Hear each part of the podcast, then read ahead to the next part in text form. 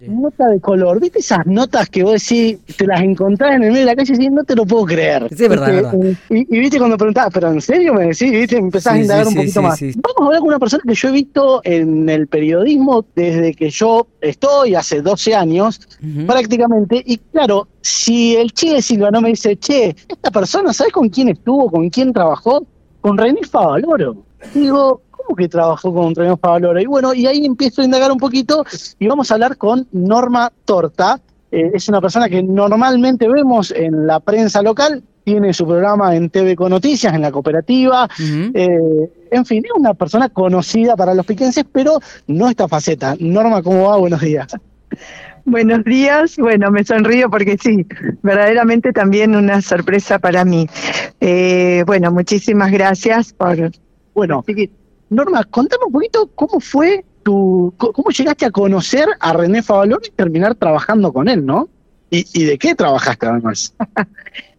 bueno, yo soy piquense, como dije, pampeana, terminé el secundario y ya tenía definido en ese momento eh, lo que quería hacer y estudié y soy instrumentadora quirúrgica hice otra carrera en el Hospital Garrahan, en el área de la microbiología, em, inclinada hacia el área de la cirugía. Y en ese contexto tuve una doctora alemana, la doctora Hegel, y le planteé mi inquietud, porque ella estaba trabajando al lado de René Favaloro, escuchó mi deseo y al otro día me llevó de la mano y ya estaba en el área de la cirugía de la Fundación Favaloro. Así, en estos términos, así de bendición, así de milagroso, digo yo, la mano de Dios, de la Virgen, así fue, así entré. O sea, fuiste instrumentadora de, del gran René Favaloro, ¿no? Sí, claro, sí, sí. No fui la única, porque en el contexto del área de cirugía éramos algunas compañeras, pero claro que trabajé con él, sí, en, los turnos míos trabajaba con él. Bueno, si querés cuento alguna cosita, algún detalle. Te iba a preguntar cómo era René Favaloro en persona, cómo era el trato con la gente, cómo, viste que estas personas que hoy tiene uno muy idealizadas por su trabajo y demás, eh, por ahí poco se sabe de la intimidad, ¿no? ¿Cómo era él en el día a día? ¿Cómo funcionaba bueno, nosotros entrábamos eh, primero con dos equipos de trabajo para trabajar el tren superior y tren inferior del paciente, preparando las arterias safenas para preparar para los bypass.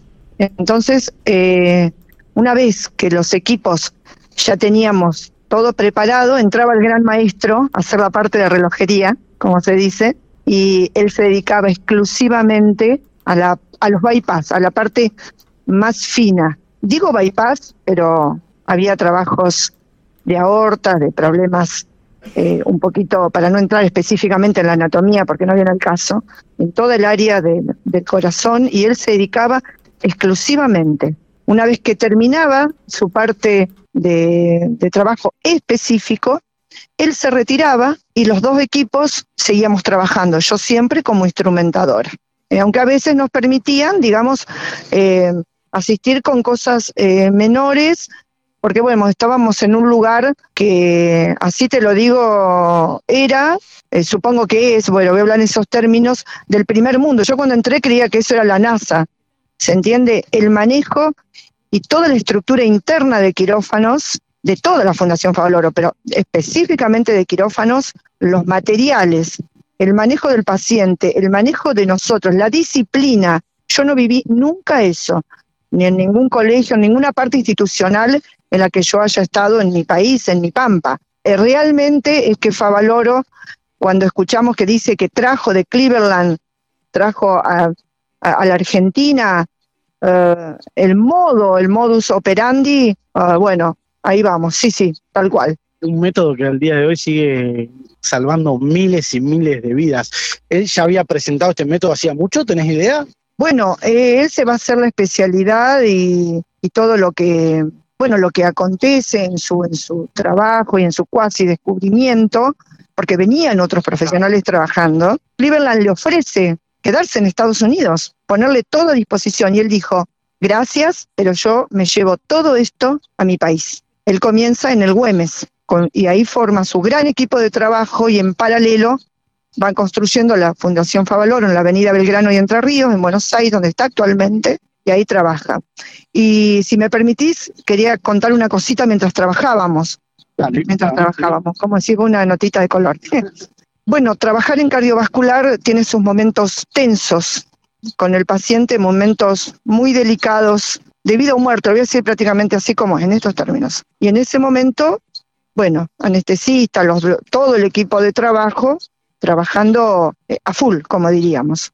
Y él en esos momentos era cuando más calma tenía. Estaba al lado mío, porque la mesa de la instrumentadora está al lado del cirujano de mano derecha, y él me decía, bueno, hija, dice, mm, ahora anda preparándote una sutura, que es como, bueno, el hilo para coser, vamos a hablar claramente por si nos escucha alguna señora en su casa. Eh, de tal, de tal especificidad, de tal calibre, etcétera, etcétera. Y entonces él charlaba y me charlaba de los caballos, del campo, me tranquilidad absoluta. Claro.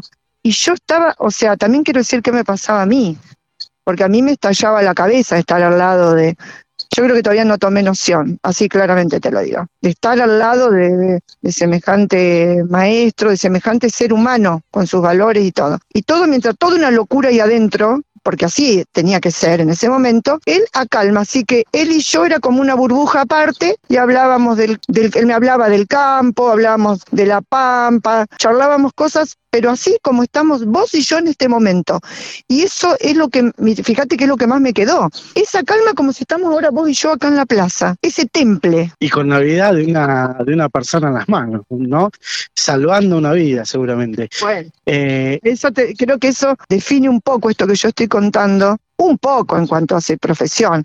El resto conocemos los argentinos de sus valores, que el día que tomó la decisión de, quitarse la vida, una de las cartas que deja, que está en internet, si la buscan, dice carta que René Favaloro deja a la sociedad. Él denuncia la corrupción en nuestro país y dice, yo a esta edad no voy a deponer mis valores. Y yo mañana, porque fue, tengo entendido, un sábado, un domingo de lluvia, que él se quita la vida, dijo, yo tengo que echar a gente de primera mano que me ayudaron del primer día en la Argentina cuando yo volví de Cleveland. Y no me da el cuero, como diríamos desde el llano. Eh, bueno, eso marca sus valores. Bueno. ¿Hasta cuándo trabajaste vos con él? ¿Hasta el día que, se quitó la vida? Sí, eh, ahí más o menos en esos tiempos, un poco más, y después ya regreso a mi PAM. ¿Vos seguiste trabajando en el hospital, después ya del sin vida, trabajando ahí, no? Sí, un tiempo más, sí, sí, sí, sí. Y luego eh, regreso a mi Pampa por otros factores también personales, pero también determinado, porque todo, todo lo que nos acontece determina una decisión,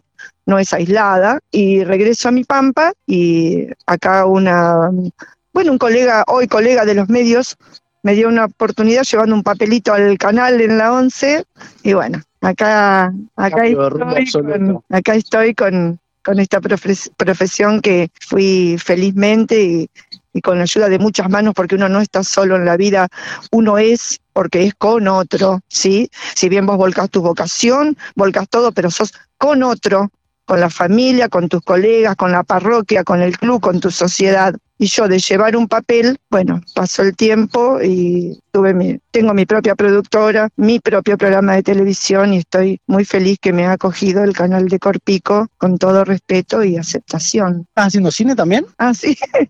sí, yo estoy muy, bueno, muy involucrada en la cultura de mi pampa, bueno, desde Pico. Eh, sí, somos el grupo RAP Realizadores Audiovisuales Pampeanos, que venimos, así que en este momento también estamos filmando porque de la mano de del gobierno de La Pampa, del área de cultura, con Adriana Mayo a la cabeza. El año pasado, felizmente, con otro colega fui seleccionada, entre 10 fue seleccionado el guion nuestro y estamos, ya comenzamos a filmar. La semana pasada se comenzó a filmar.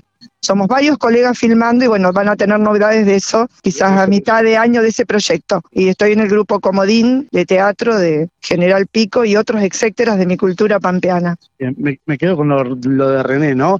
Eh, ¿Cómo te, quedaste digo, cuando lo, lo, relatás es una emoción absoluta, ¿no? También recordar todos esos momentos. Sí, tal cual, y me estoy dando cuenta que esta vez no lloré, capaz me estoy conteniendo un poco, eh, porque marcó mucho en mi vida. El museo está en Jacinto Araos. Claro. Él vino a trabajar eh, como médico rural. Él no nació en La Pampa, él nació en La Plata. Claro, Por ahí tenemos eso de que él era pampeano. Lo que pasa es que acá adoptamos a todos también. Y bueno, si queremos también, porque lo que vale es la subjetividad. Si querés lo metemos acá también.